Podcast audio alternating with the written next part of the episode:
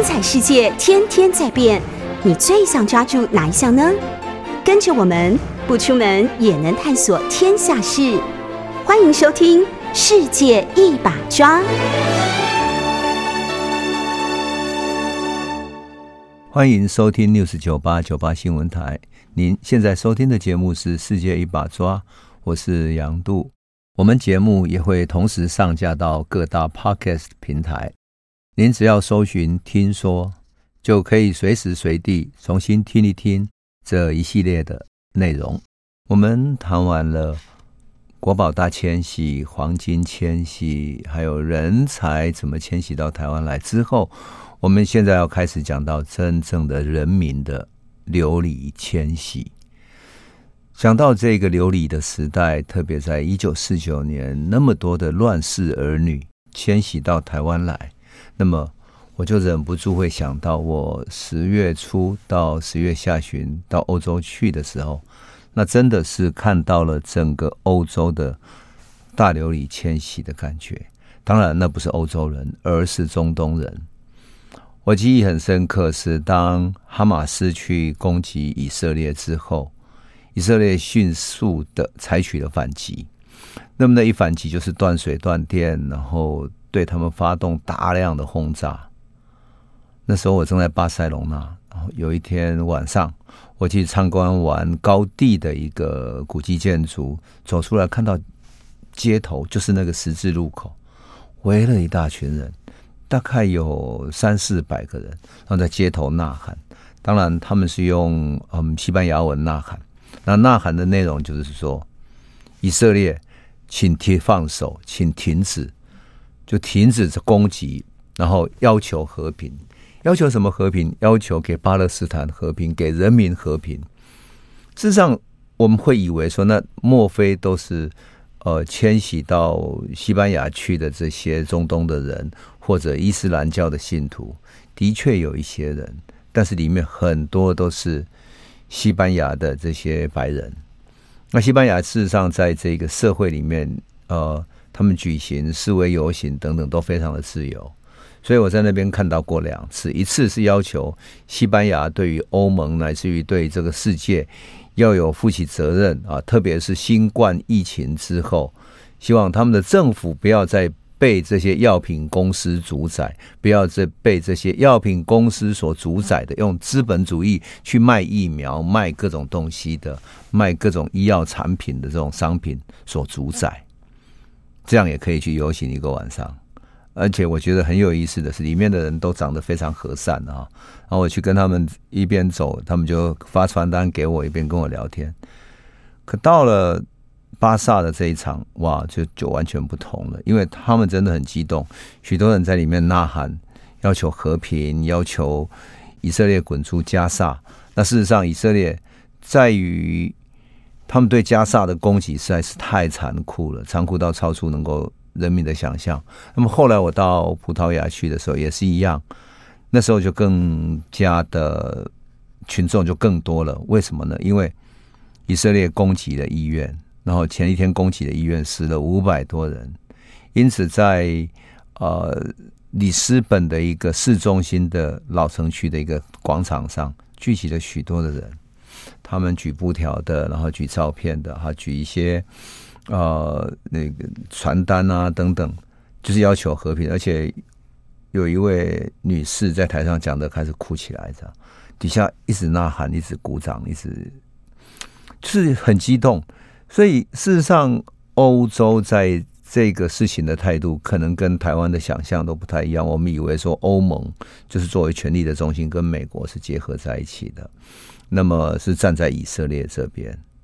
可事实上，对他们的人民来讲，许多人是要求和平的，要求不要战争。那么，希望欧盟拿出他们的态度，不要跟着美国走，不要跟着以色列走。有时候我在那边看，因为一边看一边想起整个大历史，让人觉得有一种一种悲哀的感觉。为什么？因为事实上，以色列跟巴勒斯坦曾经有过和平的机会，那是在一九九三年的时候。那时候，巴勒斯坦解放组织的领导人是阿拉法特。阿拉法特是一个本来是一个激进者，但是后来他知道这样激进下去没有能够得到一个区域的和平，所以他试着跟以色列谈判。那因为他在地方上拥有他的声望，并且他领导过反抗运动，领导过激烈的这种跟以色列的对抗，所以他在群众之中有很高的声望，因此他能够主导这个和谈。可是要主导和谈者，一定要面对。腹背两边的攻击，前方当然是你要跟敌人谈条件的时候，你不可能提出你全部的条件都被接受。可是你背后所代表的人民当然有他们的愿望，他们最强的愿望想要得到最多。那特别是你背后所代表的这些老百姓，他们里面也有激进者，这些激进者所要求的是要求一个绝对化的一个结果。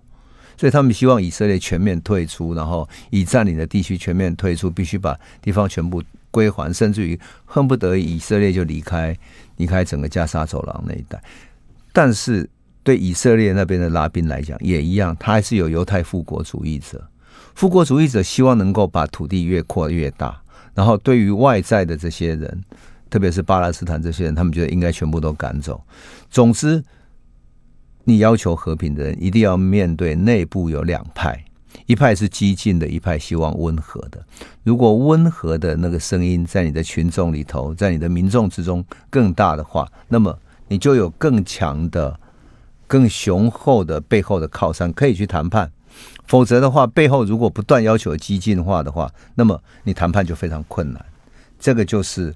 当我们看到拉宾跟阿拉法特在谈判的时候，他们两个所共同面对的，可是还好在那个时代里面，他们两个声望都还不错，所以他们终究达成了奥斯陆协议，然后把两边的互相退一步，然后以色列已经占有的多了一步，但是巴勒斯坦也退一步，但是以色列这边承认它是一个自治组织，所以他可以承认他的政府的存在。本来以色列甚至于都不愿意承认它是一个政府。就这样子，所以我们说巴勒斯坦才后来才成立了自治政府。可是悲剧就在这个时候发生了。隔一年，一九九四年，阿拉法特跟拉宾同时获得诺贝尔和平奖。这两个人得到和平奖，意味着是全球大家共同承认他们为这个火药库寻找到一条和平之路，寻找到制度性的相处之道，而且。在那么艰难的情况底下，对立、杀伐、仇恨的螺旋之下，还能达到这样的一种和平协议，所以颁给他们和平奖。可是隔了一年，也就是一九九四年，刚刚得到和平奖不久，拉宾就被他们内部的极端分子给暗杀了，犹太复国主义者给暗杀了。他死掉以后，以色列的政策立刻改变。改变成为他不承认以前拉宾跟阿拉法特所签下的协议，然后两边紧张对视，甚至于呃两边还有一些互相仇杀等等的这样那样的一些冲突，包括了以色列的青年被巴勒斯坦的激进分子给杀了三个人，然后以色列这边又去再去杀他几个人啊。那这到底是都是极端分子干的，但是极端分子所干的，在社会上所激起的仇恨是全面的，于是全面对抗又开始了，仿佛整个情势是被两边的极端主义者给绑架了。更悲剧的是，再过十年之后，就是二零零四年，阿拉法特身染一种奇怪的病，这个病有人。判断说他是肌萎、肌肉萎缩，然后还有病毒感染等等，就是一个很复杂的医学上听完之后，你根本就搞不懂它是什么病的名词，是一个医生的诊断。可是后来他的家人觉得这样不对劲，赶紧就把他送到瑞士去治疗，也没能够治疗好。后来在法国那边有医生也参与了治疗，然后检验出来是什么？他身上一种辐射线叫色。就是一个金属的金，在一个颜色的色，色辐射中毒。因此，医生从他的毛发中测出了这种辐射金属之后，已经知道说，那背后就是真正的暗杀了。而判断起来，应该是以色列的特工沙姆德所暗杀的。所以啊，你就说哈，你看到这样的一种大历史啊，仿佛要求和平的人，到最后呢，都会被这些激进者，而这些激进者有许多是绝对主义者。事实上，在这种两边谈判的时候，一个激进者所能谈的是更容易的，因为他所提出来的诉求有道德的高度，他是绝对的，他要牺牲，他不要命。所以，你举凡去谈判，要求希望能够得到一种和平制度的人，最后他只要攻击你说你是一个投降主义者，你从对方得到什么政治上的好处，乃至于你是一个机会主义者等等，这样谈下来。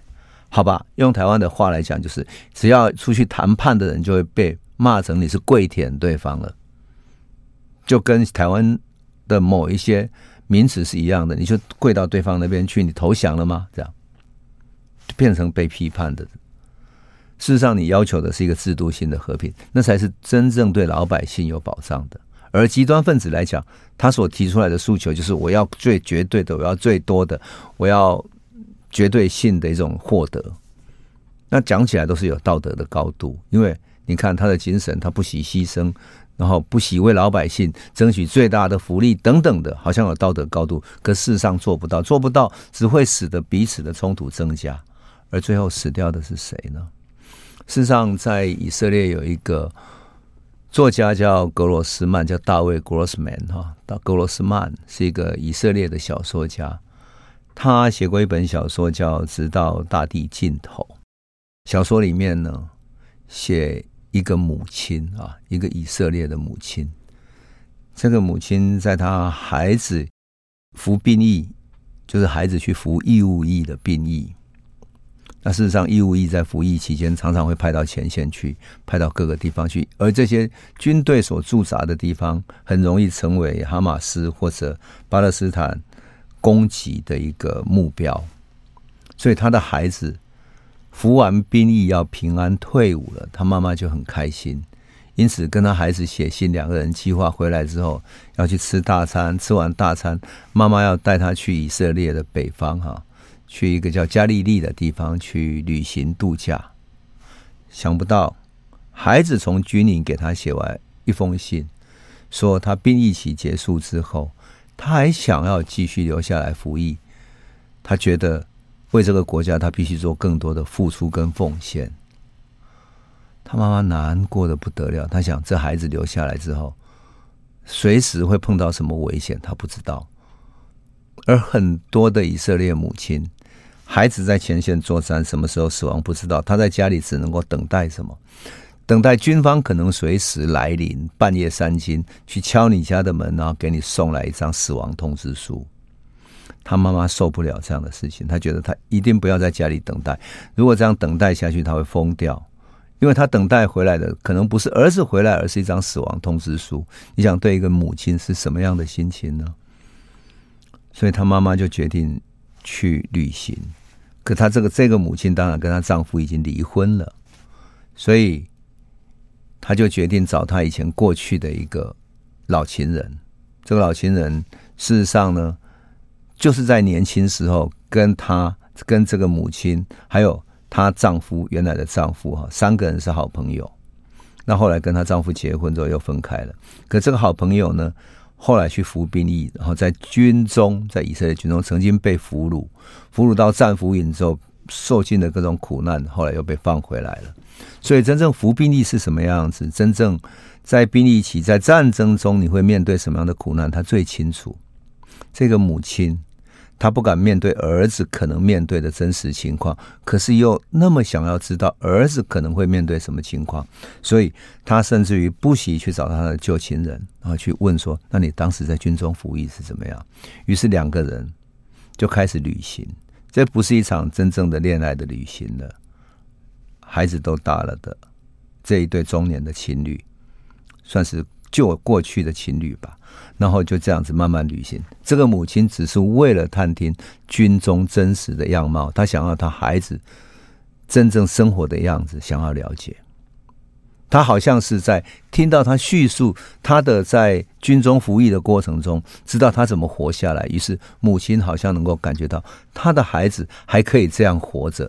如果孩子能够这样奋斗，也可以活着，也就是母亲拒绝去面对孩子可能死亡的现实，他借由这样去逃避。总之，这一篇长篇小说呢，在台湾有出版，那么在以色列在国际上得到很高的一种文学的呼声。但我想讲的是什么？以色列母亲的心声，难道不是巴勒斯坦一个母亲的心声吗？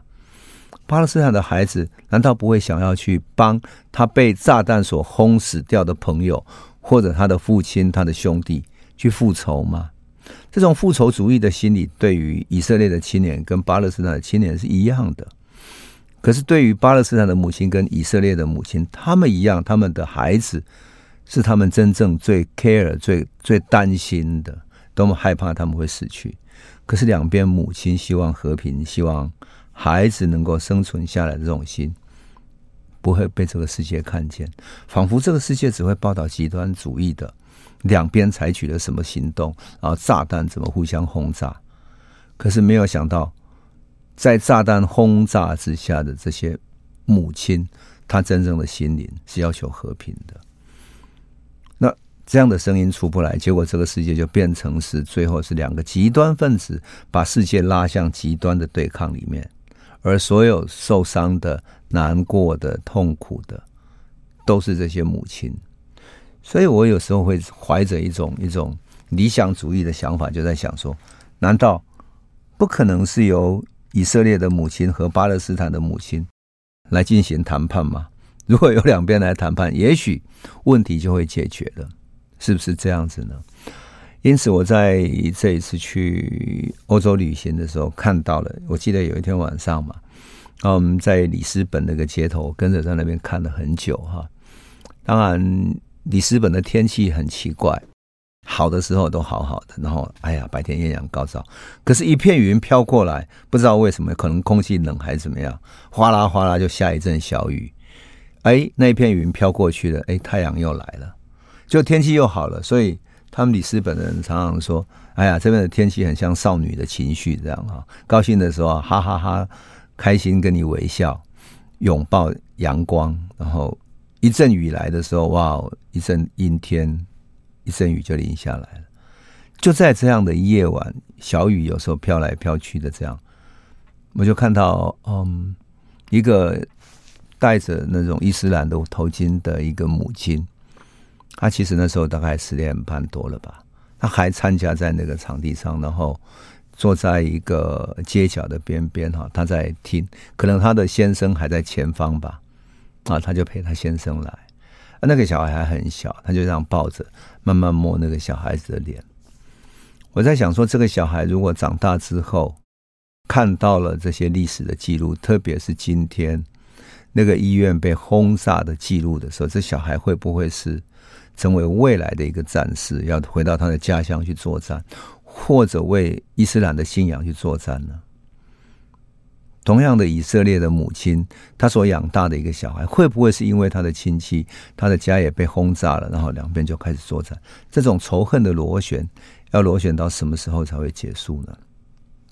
事实上，我也在想说，怎么让这种母亲的声音慢慢浮现出来，特别是。来自于欧盟这些不是实际直接作战的国家，哈，欧盟也好，美国也好，反战的声音越大的话，说不定和平还会有一点希望。否则的话，你光是靠着在前方作战的两边的激进分子，这是很困难的。当然，我也没有说嗯那么乐观。为什么呢？因为我觉得我看到一个现象是在网络时代。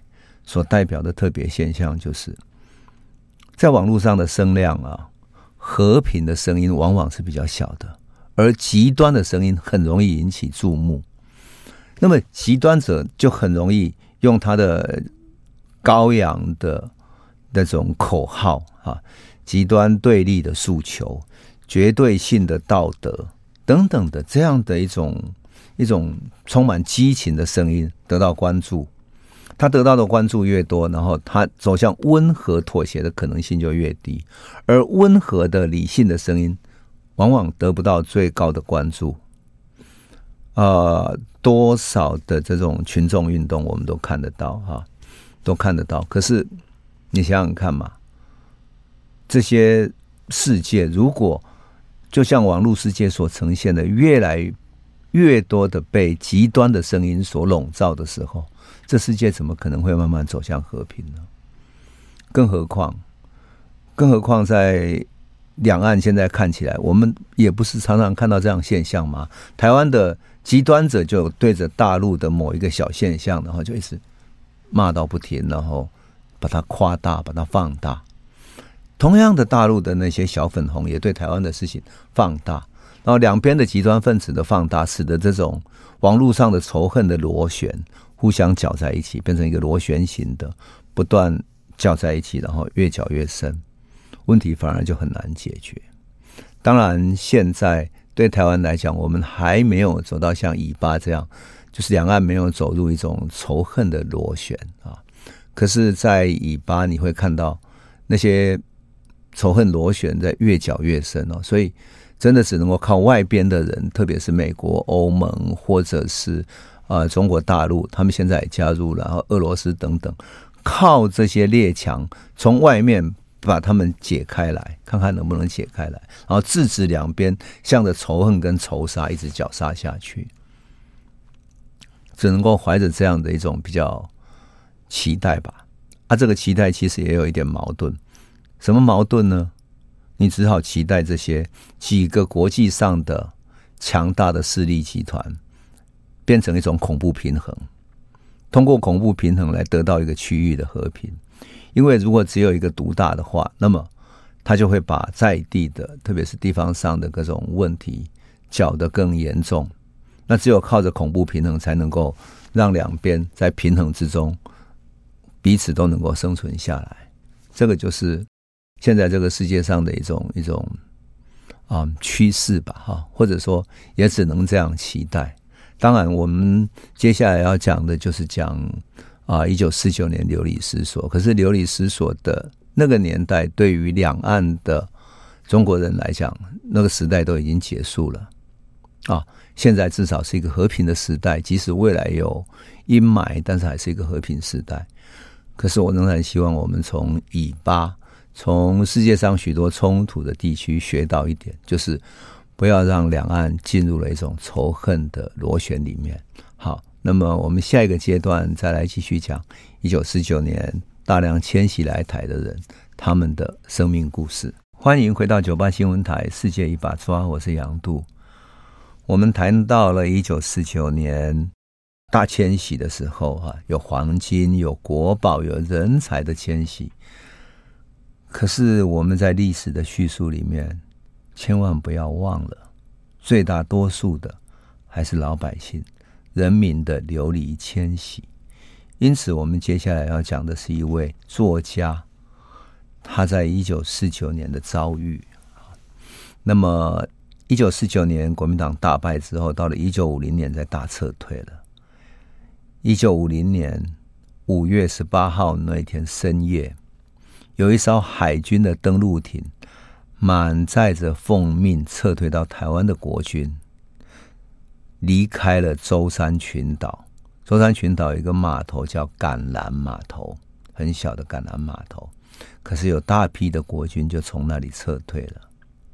那一年，后来成为名作家的商品在，那一年他十一岁，他是一个少年，他甚至于还不到当兵的年龄。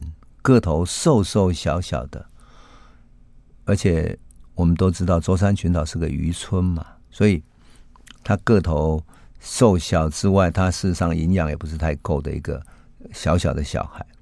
可是他却夹在一大群的大兵中间，悄悄的航向了台湾。一九五零年五月十八号这一天，其实蒋介石撤退来台以后，最后离开大陆的一。唯一的一支大部队了。这一次总计有七万多个军人啊，还有五万多个青壮年。那商品在的家呢，在舟山群岛的一个叫思前村这个地方，几万个等待撤退的国军就先到舟山群岛，就撤退到他们家那里，等候安排到台湾来。那因为人太多了，没有地方住，所以这些军人就负责到各个民间的。房子里头去找到一个空间，打上地铺，或者找到一个空间，先在他家睡，暂时住下来，住个几天。那么这个有一个姓肖的连长啊，觉得他家的房子还可以住，所以暂住在他家。可是这个连长看上了商品在的姐姐，他姐姐已经是一个少女了哈，十八岁的少女，然后呢，长得漂漂亮亮的，是村子里的美人。连长看上了，船要离开之前，那个连长找到他的妈妈，跟他说。我可不可以带你这个姐姐一起到台湾去？我们的船要开了，我可以带她上台湾去。他妈妈一听呢，不但没有反对，还附带一个条件，说：如果你要带她走，那么把她十一岁的弟弟也带上吧。那个连长想都没有想就同意了。好，他妈妈疼爱这个姐弟两个人，所以连夜缝了小小的布袋子啊。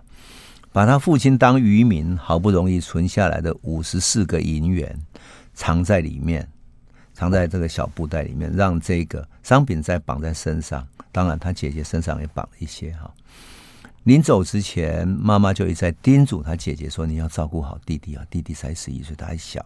跟弟弟讲说，你到台湾要听姐姐的话啊。”男儿志在四方，就这样子跟母亲泣不成声的永别了。走的那一天，商品在跟姐姐随着士兵还有连长，踏着月光，然后走到海边，上了军船。船上已经满满都是士兵，当然也有一些老百姓，女人也有不少。可在一个角落里面，哎，用绳子绑了好几个壮汉，那几个壮汉怒目四望，一直在找，找到一个空档，突然起身。拉开绳子，突然啪，就突然冲上甲板了。这时候看守的士兵大骂起来，就大骂妈了个逼，然后冲向他们，一边用枪托去暴打那个逃走的人。还有人跑得快，身体一冲，嘣一下跳到海里面去了。可那个士兵不甘心，然后就拿着枪对海里面一阵扫射。那一群拼命的跳下海去的人，一直在游向岸边，可是有的被打到了，鲜血顿时冒出来，染红了整个海面。可是还是有幸存的人，一直游啊游到岸边去了。商品在那时候还很小，可他知道他们是被抓兵的。大撤退的前几天，他们在村子里面开始抓兵，这个就是国军。国军事实上里面抓到台湾来，很多都是抓丁的哈。怎么抓的呢？有的在路上抓的，有的冲进去家里抓。商品在隔壁邻居有一个亲戚啊。他到附近的村子里去娶亲，抬着花轿要回来的路上碰到抓兵的人，四个抬轿的这些壮汉跟新郎都被抓了，五个男的被抓，只剩下新娘子一个人坐在轿子里面哭啊哭啊，老公没有了，娶亲的人也没有了。而如果被抓来的人抓到船上去了，还敢反抗逃走的话，就是被这些枪兵当场射杀。这时候船上的人越来越多了，这商品在没有想到是说，过不久几个军官就走过来了，带着那个萧的连长，就是要娶他姐姐那个连长，说你过来，然后把他的姐姐说这个人带走。肖连长认出来那个他姐姐了，讲什么呢？他说把他姐姐带走，因为码头上还有许多部队的人上不来，船已经没有位置了。所以司令很生气，下令除了眷属以外，就已经结婚的眷属以外，女人一个都不许带走。商品在侧头一看，那个军官后面已经站了站了上百个像姐姐一样的年轻女人，都是要带走的。他姐姐流着眼泪走了，姐姐把他身上仅剩的一点银元呢，也交给他，叫他说：“你要好好保重啊，自己那边要长大，男儿志在四方，交代一下。”姐姐一走，那个连长就过来跟他说：“你一个小孩子，你身上带了这么多银元，太危险了。这样吧，我先帮你收在身上，那你留几个在身上就好了。留下三个在身上，那你留着当有急用啊。我先帮你收着吧。”好，船就这样起航了，开呀开的。两天以后，船到了基隆，码头上面前来欢迎的台湾的女学生。成百上千个人，每个人就摇着小小的旗子，列队在旁边唱歌欢迎。部队开始下船了，然后下了船的部队被各自等候在外面的卡车一卡车一卡车的接走了。可是几万个人里面啊，他根本找不到肖连长，他就站在那个码头上，一个小小的身影，看啊看看不到，最后看到人快走光了，他急了，他就逆着那个人流往回走，冲啊冲回到船上去，就找不到人。这时候船上的部队已经快要走光了。他想，糟糕了，连船上也找不到人，怎么办？他又跑啊跑，又跑到岸边去，结果岸边所有的卡车也开走了，怎么办呢？他想，糟糕，他自己不能走，如果我走了，肖连长回来找我怎么办呢？他就等啊等，等到最后天都黑了，码头里面也要关起来了，他被赶出了码头。一个人走在基隆的港湾边上的道路上，他终于知道。他个时候，这个时候他已经变成一个孤独的流浪儿了。他身上只有三个银元，他也没有去外面用银元买过东西。那么小，一切都是妈妈决定帮忙做的嘛。所以银元就去买了几个馒头。第一个银元还是被骗的，因为卖的它特别贵。最后花光了三个银元之后，他身体饿得不行了。就走啊，流浪到了菜市场旁边去捡人家不要的，就是你卖菜的时候，一些一菜叶子太老的就丢弃掉了。他捡那种人家丢弃的菜叶子来吃，一天一天营养不良，他没有其他食物，只有这些不要的菜叶子，他的肚子开始变得肿胀，身体越来越虚弱。有一天，他真的饿得受不了了，被一阵的饭香、煮饭的香味吸引，他就走到一家餐厅的后门。这时候碰到一个白发苍苍的老头子正在洗碗，那个老人看他肚子这样松松散散的这样肿胀起来，知道说这孩子一定是饿坏了，就跑到里面拿一些剩饭剩菜，客人吃剩下的东西给他吃，就这样他才免于饿死。可是那个老人也没有好到哪里去。他来到台湾本来就无家可归，只是那个小餐馆的老板看他可怜，收留了他，把客人不要的东西给他吃，就这样子，一个老一个小的，一起过了一个多月之后，有一天，一个军营旁边的士兵跑到餐厅去吃饭了，吃完了看见他说：“哎，你肚子这样肿胀，像一个饥民一样，你是不是生病了？”他他说：“我也不知道。”他说：“那你想不想当兵啊？”啊，他是十一岁，然后长得那么矮矮小小。他说：“我我这么小可以去当兵吗？”结果那个士兵说什么？说：“没问题啦，我们部队里面比你小的都有。”就这样子，他进入了部队，变成了幼年兵。为什么部队会有幼年兵呢？因为部队经历过各种战争之后，国军一路打一路输，所以。死了太多人了，死了的人都来不及补充。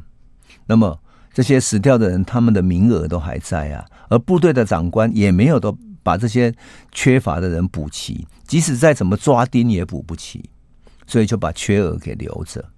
那部队叫什么叫吃空饷？就是这些缺额留着，可是中央配给的这些军饷下来，那么这些军饷就由这些大的军官把它吃掉了，这样就是一个不成文的习惯。那么，商品在后来有什么遭遇呢？我们先休息一下，回头再来说。欢迎回到九八新闻台，世界一把抓，我是杨度。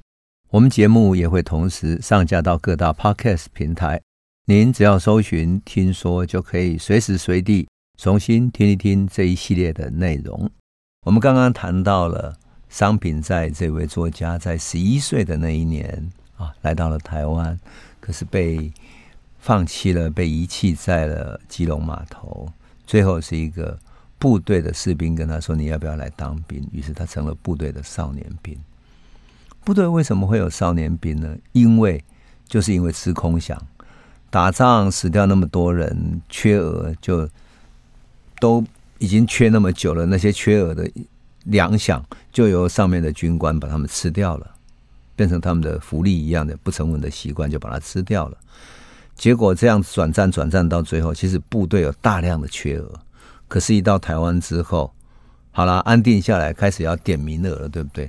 哇，糟糕，你怎么不够？那你既然不够这些员额，你还领粮饷领这么久，那是什么意思呢？是不是会出问题？因此，很多部队就开始要补员额啊。因此啊，有一些家里的人啊，家里就十岁的、八岁的，也都算到那个名额里面去了。我就听过有一个啊、呃、作家朋友跟我讲说，他们的朋友哈、啊，一家三兄弟哈、从十五岁到十二岁到十一岁的都进去报了三个人去当兵了的。为什么？因为部队里面就是缺员额嘛。那么就因为是这样子，终于让商品斋可以进去。他找不到衣服穿，人家找最小号的没有用，因为每一件衣服都比他大了好几号的。就这样子，他进去地方了。因此，让小孩子站员额，就是那个时代的一个共同的文化哈。当然，到底当时撤退来台的国军有多少，常常是大家讲都不一样哈。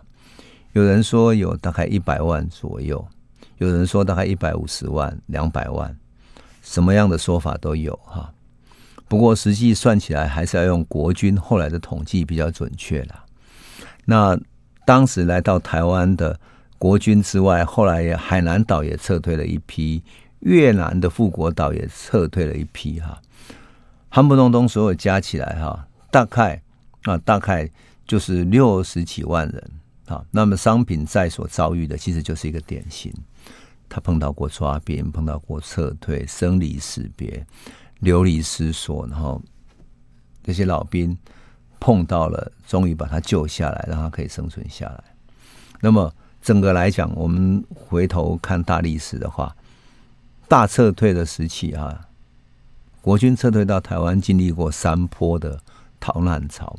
第一波是一九四八年从东北大败，徐蚌会战，国军节节败退的时候。所以一九四九年一月，蒋介石下野，当时对于时局感到失望。为了安全起见，先走为上的一批人，大概二十几万人。第二批呢，是一九四九年四月的时候，共军渡过长江，然后五月攻占了南京、上海。六月，国民政府从青岛大撤退，整个逃难潮是从上海蔓延到各个地方。那么，上海、南京一带的港口，哈，人潮挤爆了，要逃，但是有很多人逃不走。最后，他们都到基隆码头来了。当时，陈诚就呼吁蒋介石说：“你赶紧拨经费出来，因为逃难的这些船全部都挤过来了，挤到我们基隆码头没有办法承受。很多货船就是要上船的、上岸的一些货呢，一等就等一个星期、半个月。这就是难民潮加上军队这一波呢，第二波的还有五十万人。当时因为恐惧战火，所以。”历史记载下来的很多很很悲哀，让人觉得非常难受的。因为难民要逃的时候，他们开了汽车逃到港口，汽车也没有用了，就丢在码头附近。整个码头附近一堆不要的车子，那么船票也买不到，透过黑市去买。所以有人说哈，当时就拿了一个那个一幅应该是很多钱的字画，无价之宝的字画，就去换一一根金条。然后换了一根金条之后，就为了换了一张船票，就这样子，一切都不值钱了。然后只为了换取船票。一九四九年五月来台的一个青年啊，有一个青年军叫贾珍斋的人，他回忆什么？我念一下，你就会知道了哈。